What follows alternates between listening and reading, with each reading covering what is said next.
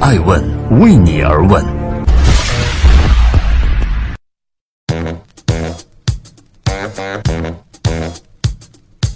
Hello，大家好，二零一八年的九月二十号，星期四，爱问人物创新创富，欢迎大家的守候。今天我们要关注的人物是谭思亮，趣头条和谭思亮把拼多多和黄峥踩在了脚下。二零一八年的九月十五号，趣头条董事长谭思亮与高管团队及投资人共同敲响纳斯达克当周的收市钟。两年零三个月，这就是趣头条从成立到上市的时间，比以迅猛发展著称的拼多多呢，时间还少了七个月，刷新了中国互联网企业成功上市的最快纪录。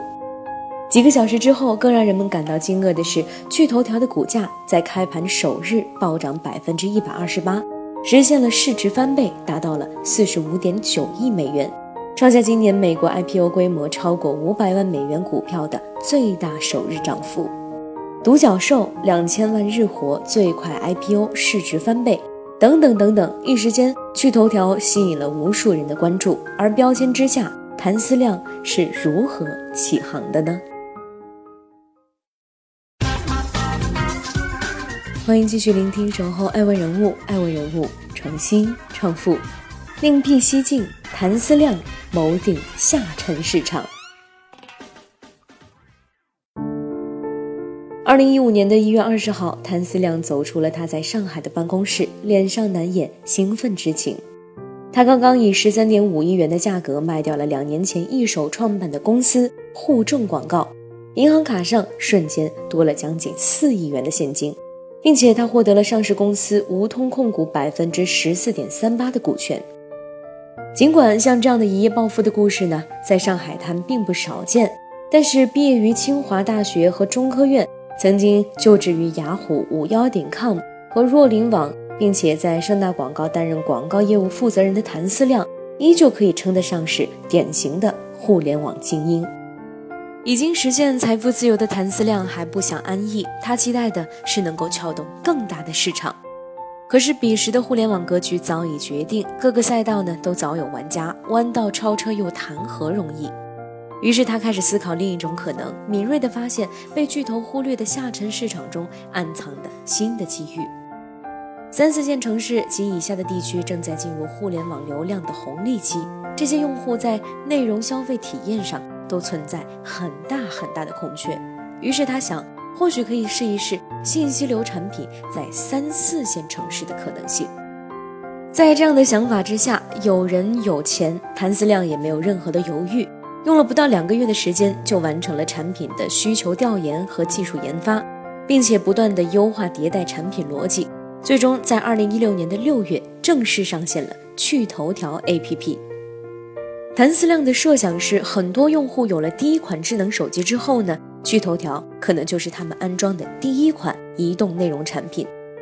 在今日头条、一点资讯、天天快报等诸多的资讯类产品厮杀成为一片红海的时候，带着趣头条在主场之外另辟蹊径。这样的另辟蹊径，依靠的是敏锐的嗅觉和精准的战略规划。上一个另辟蹊径的商界明星呢，还是刚刚带领拼多多实现成功上市的年轻人黄峥。在早些年，另辟蹊径的高手呢是娃哈哈的创始人宗庆后。宗庆后从推着小车走街串巷的小本生意，慢慢成长为庞大的快销帝国，走的就是一条农村包围城市的路线。在渠道开发上不断的精耕和下沉，重点耕耘三四线市场。谭思亮说：“你要比较草根一点，才能够贴近这些人；但是另外一方面，你要有意识和视野。”这样才能够看得更远。于是，为了更好地贴近用户，谭思亮强制自己来转变思维方式。他同样也要求自己的团队这样做，并且十分乐于听取基层员工的意见。很快，他就得出了重点发力补贴和收徒这两个核心的运营手段，用好微信和 QQ 等关系社交链，通过发钱来给用户获得第一批基础用户。他也同样要求自己的团队这样做，并且十分乐于听取基层员工的意见。很快，他就得出了重点发力补贴和收徒两个核心的运营手段，利用微信和 QQ 等社交关系链，通过发钱给用户来获得第一批基础的用户，然后将邀请好友注册换成了更接地气儿的收徒。于是，在小城和农村街边的西瓜摊上，就开始出现了趣头条的二维码。每当有顾客扫一扫呢，就送出一个西瓜。西瓜摊主账号下的徒弟相应的增加，那师傅就可以从平台上提取越来越多的奖励。在趣头条的排行榜上，总排名第一的用户一共收了四万多名徒弟，拿到了八万多元的奖励。在信息流体验的新鲜感与直接发钱补贴的刺激之下。趣头条 APP 很快就达到了第一个十万的 DAU，随后呢就是第一个一百万 DAU，在二零一七年底实现了千万级 DAU。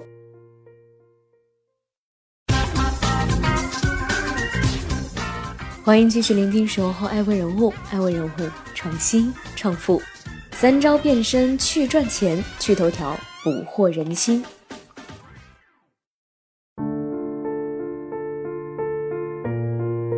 同锚定下沉市场，趣头条和拼多多的用户重合度呢高达百分之六十，而与今日头条的重叠度只有百分之二十。如果说拼团低价成就了今天的拼多多，那么谭思亮的第一招呢就是收徒返利，成功的将趣头条拱向了新高度。在这片新生的市场中，他将人性的把控发挥到了极致。黄峥曾经说过，拼多多的核心啊。不是便宜，而是满足用户占便宜的心理。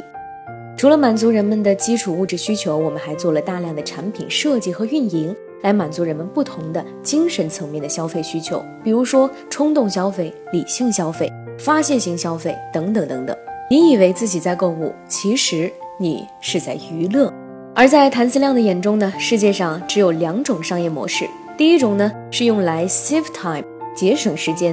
核心是通过技术提高效率，而另一种则是用来 kill time 消磨时间。而他认为后一种的模式市场空间才会越来越大。在趣头条的商业设计中，时间是可以用来交易的，阅读时间越长，获得的奖励就越多。这也是谭思亮的第二招。没有高强度的工作压力，小城和农村里有越来越多的人呢，最不缺的东西就是时间，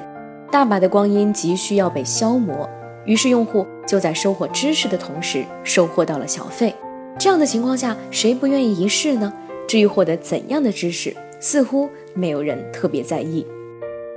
当流量的爆款无法搭建一个稳定的商业模式的时候，使用时长就成为了第二战场。根据趣头条第三方广告平台的数据显示，趣头条周人均打开次数超过了五十次，日均评论量超过了二十八万条。人均阅读数超过二十篇，每日停留时间也高达五十五点六分钟，将近一个小时。延长用户的使用时长之外呢，提高用户粘性则是更高的目标。谭思亮的第三招在于游戏化的积分奖励，通过金币奖励来驱动用户签到、阅读、分享和收图，在完成任务之后给予一定的回报，同时金币可以兑换成现金再来提现。我们可以从趣头条的页面观察到，每一栏呢都可以将金币和现金的奖励列在其中，刺激用户的眼球，使得趣头条用户登录率高达百分之九十五。在邀请业务中显示，收徒两位呢既可以赚到二十元，并且当天就可以提现。徒弟每天阅读三篇文章，也可以获得相应的奖励。在这样的基础上，谭思亮还充分挖掘用户的天性。依靠超六成占比女性用户的朋友间分享，趣头条实现了社交链传播，将获客成本进一步的降低为三元。而我们可以从小米的招股说明书的数据来看，互联网巨头现在的获客成本普遍都要在一百人民币以上。稳定的流量为商业化开辟了土壤，比起已经竖起了更高壁垒的今日头条，趣头条呢，无疑给了三四线广告主们新的机会。一时间，电商、网赚、现金贷和博彩等项目蜂拥而至，而趣头条更是慷慨承诺，信息流广告可以展示十二轮。在二零一七年四月开始商业化的趣头条，月流水最高的时候已经可以过亿，仅凭广告收入就达到了五点一七亿人民币的营收，相比于二零一六年的五千八百万人民币，增长了将近九倍。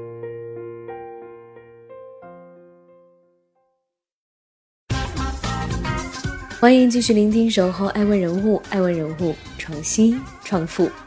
八百天就上市，谭思亮敲钟纽交所。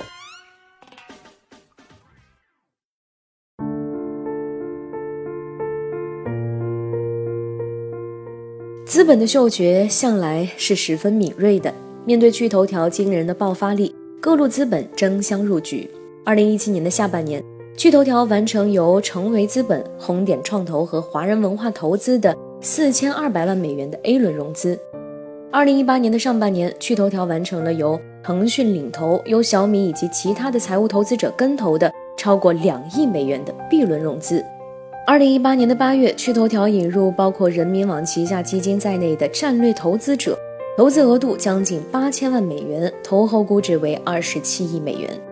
接二连三的资本入驻，使得趣头条一跃成为了移动内容聚合 APP 的独角兽。二零一八年的九月十五号，趣头条正式在美国的纳斯达克上市了，再次刷新了中国互联网企业最快的上市记录。从二零一六年六月八号趣头条 APP 上线到成功的登陆纳斯达克，趣头条仅仅用时八百天。开盘首日，趣头条股价持续升高，涨幅一度超过了百分之一百九，最终收盘价为十五点九七美元，上涨了百分之一百二十八点一四，创下今年美国 IPO 规模超过五百万美元股票的最大首日涨幅。当时收盘后，趣头条的市值呢，相当于六个搜狐，直逼新浪。尽管本周趣头条的股价几乎夭折，大跌了百分之四十一点零八。市值缩水将近二十亿美元，但是这个暴跌并没有让人们忘记其首日市值翻倍的奇迹。资本市场对于趣头条无疑还是认可的，认可的是趣头条庞大的用户人群，认可的是趣头条的商业模式。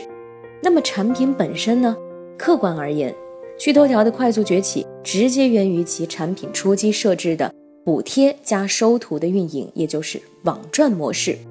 即在产品层面用现金激励的方式来引导用户行为，让用户能够通过既定的行为得到真金白银。那如此一来，资讯 APP 实则成为了赚钱的工具。对于用户而言，接收到了什么样的新闻呢？也许并不重要，赚了多少钱才更加有意义。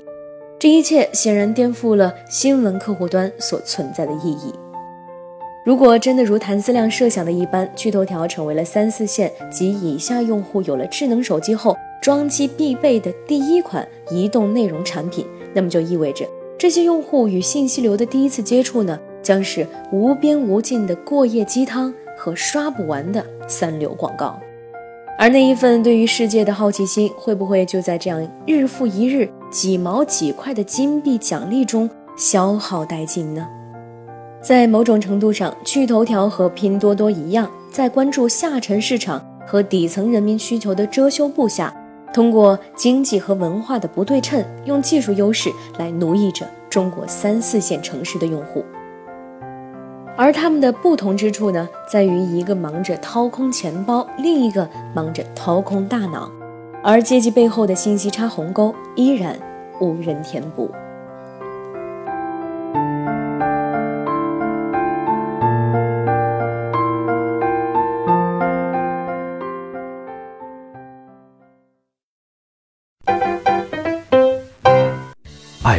是我们看商业世界最真实的眼睛，记录时代人物，传播创新精神，探索创富法则。